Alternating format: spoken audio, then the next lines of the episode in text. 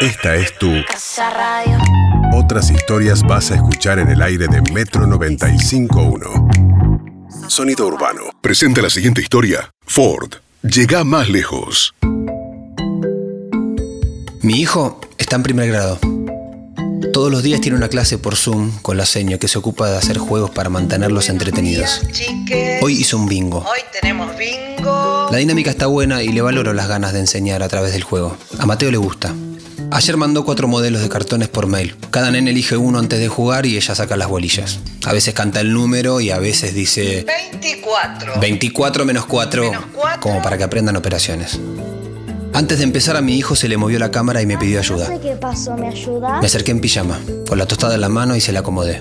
Parece que entré en cuadro y me vieron todos, o al menos el indeseable. ¿Quién es el indeseable? Es el papá de una nenita que siempre acota cosas con el micrófono abierto. Segundo o tercer matrimonio, muy metido. Y no sé por qué siempre me hablaba. Yo no tengo relación con él, o sea, no sé su nombre, es el papá de Clara. Cuando me ve en un acto, el indeseable me hace un comentario sobre el descenso de River con una sonrisa canchera. O sea, no solo no soy hincha de River, sino que me importa tres pitos el fútbol. Yo nunca digo nada, a lo sumo levanto los pómulos. Puede ser que me confunda con alguien. Cuando me lo cruzo en el estacionamiento, frena su camioneta impecable al costado de mi coche maltrecho.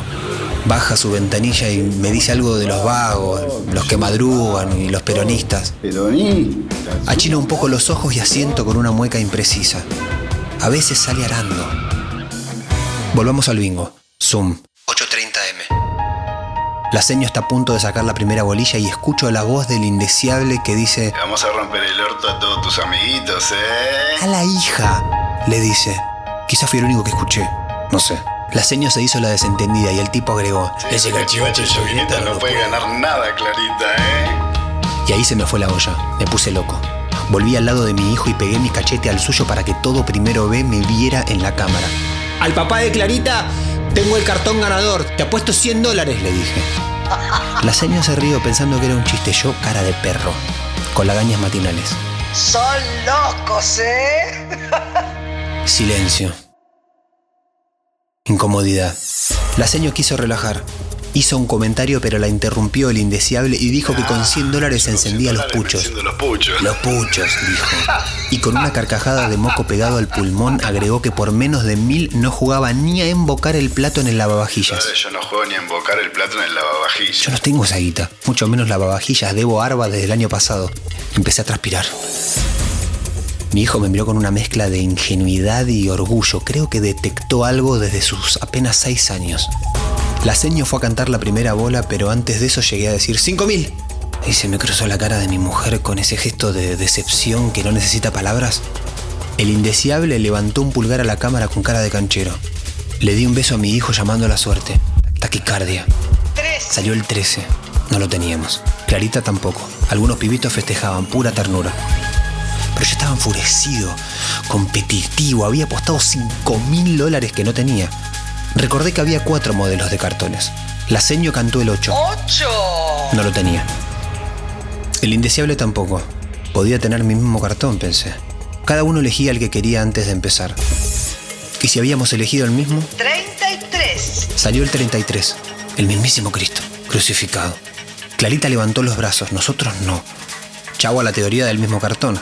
Los corríamos de atrás. 9. Vinieron el 9, 17. el 17 2. y el 2.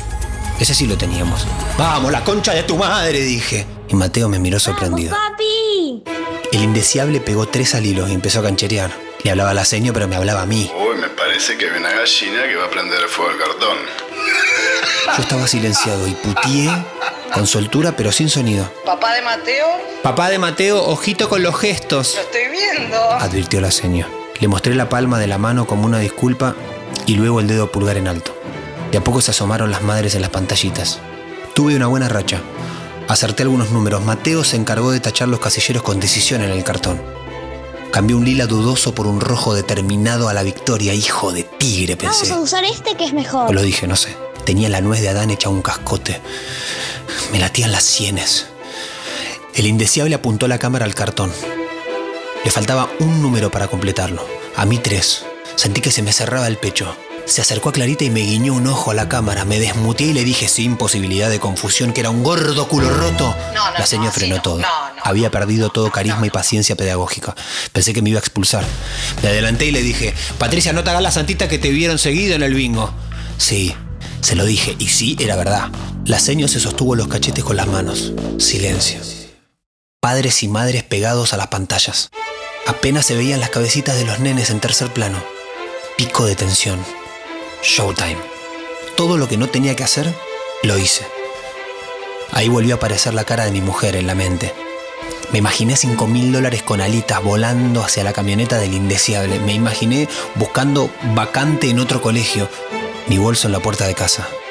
La seño quedó knockout. Estoy con problemas de wifi. Bajó la cabeza, dijo una mentira de wifi y sacó el 42.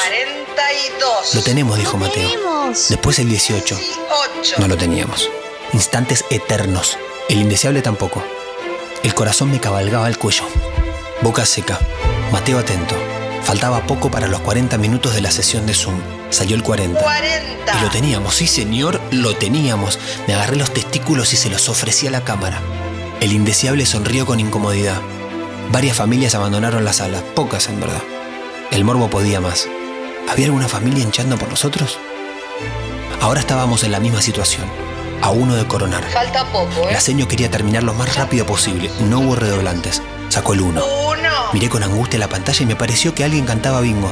Pero no, era mi imaginación. Seguimos. Escuché al indeseable que decía que yo estaba cagado. Estás cagado, eh. Tenía razón. Pero en vez de eso le dije que aunque gane o pierda le iba a romper la mandíbula. Mateo me miró. Nunca me había escuchado decir una cosa así. Una amenaza así, mucho menos tan temprano. La seño sacó una bolilla del fondo de su hartazgo. Era la niña bonita, 15. justo la que necesitábamos. Mi hijo levantó los brazos y yo comencé un rosario de puteadas tan asquerosas que me da vergüenza siquiera saber mencionarlas. Vamos, vamos. Tocamos el cielo con las manos, era nuestro México 86. Las caras de las demás familias, era una cosa increíble. Y antes de que podamos mostrar el cartón, se cumplieron los 40 minutos. Expiró la sesión de Zoom. Así, sin previo aviso. Me quedé con el grito de bingo atragantado, llorando sobre una pila de dólares que estuve muy cerca de tocar. Por un momento me quedé en silencio. Con el hormigueo de la adrenalina que no usé para pelear ni huir. Enseguida Mateo me pidió un Nesquik. Pa, ¿me haces un squeak? ¿Frío o caliente? le pregunté. Frío, pa. Frío, pa, me dijo. Mientras se hurgaba con un dedo en la nariz.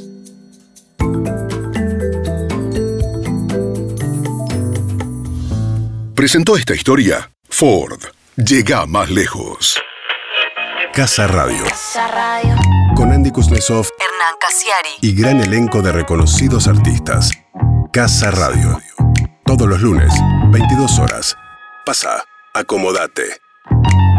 Esta es tu Casa Radio.